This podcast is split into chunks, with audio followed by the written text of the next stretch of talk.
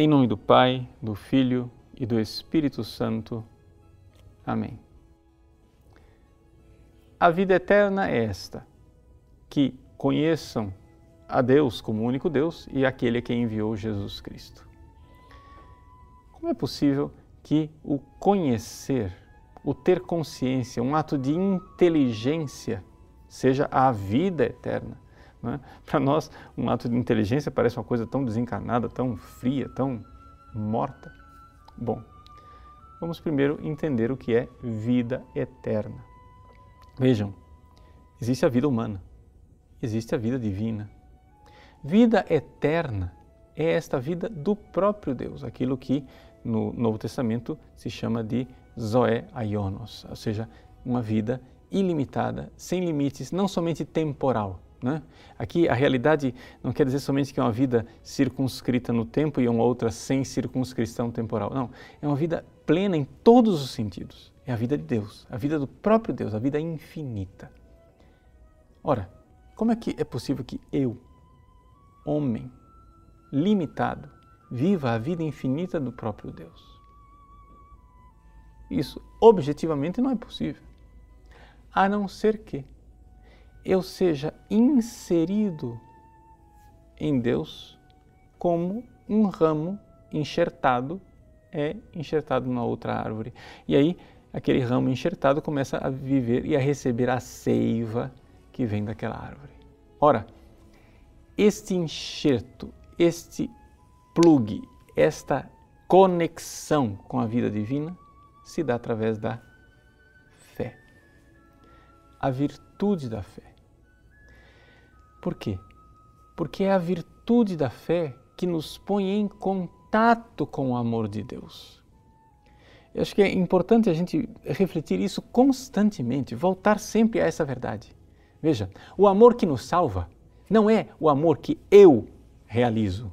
O amor que nos salva é o amor que Deus tem por mim, que Deus manifestou na cruz, que Deus manifestou morrendo por mim. Este é o amor que me salva. Depois eu reajo a esse amor e amo de volta.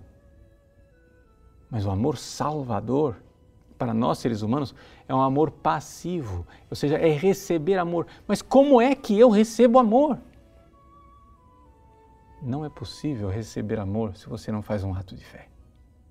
Veja, e eu não estou nem falando de fé sobrenatural. Não. Vamos, vamos descer o nível, vamos olhar para o plano da fé humana, a mais simples, a mais básica. Olhe os atos de amor de uma pessoa, eh, como sua mãe, por exemplo. Como é que você sabe que sua mãe ama você? Você não tem acesso ao amor dela, porque você não é capaz de entrar no coração dela e ver se tem amor lá dentro. Você vê no seu coração o amor que você tem pelas outras pessoas.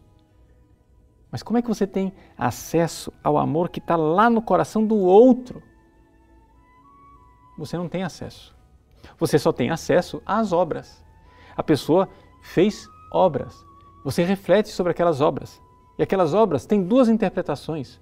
Sua mãe fez aquilo e sofreu porque ela realmente ama você? Ou ela fez aquilo e sofreu porque ela simplesmente é vaidosa e quer se achar o centro do mundo? Você escolhe.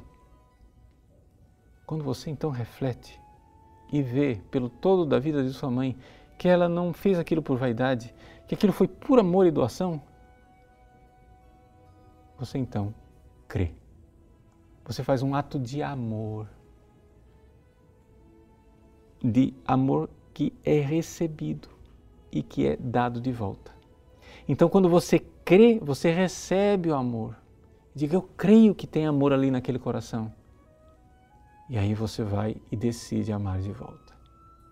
A vida eterna é isto. Participar do amor eterno é isto. Um ato de fé em primeiro lugar, porque somente assim eu vou receber esse amor. Senão, Cristo pode ter morrido por mim na cruz, mas este amor nunca será aplicado a mim, porque eu não creio nele e, portanto, não o recebo, porque só é possível receber amor por um ato de fé. Só é possível entrar na vida eterna de Deus, que é amor infinito, com um ato de fé. Deus abençoe você.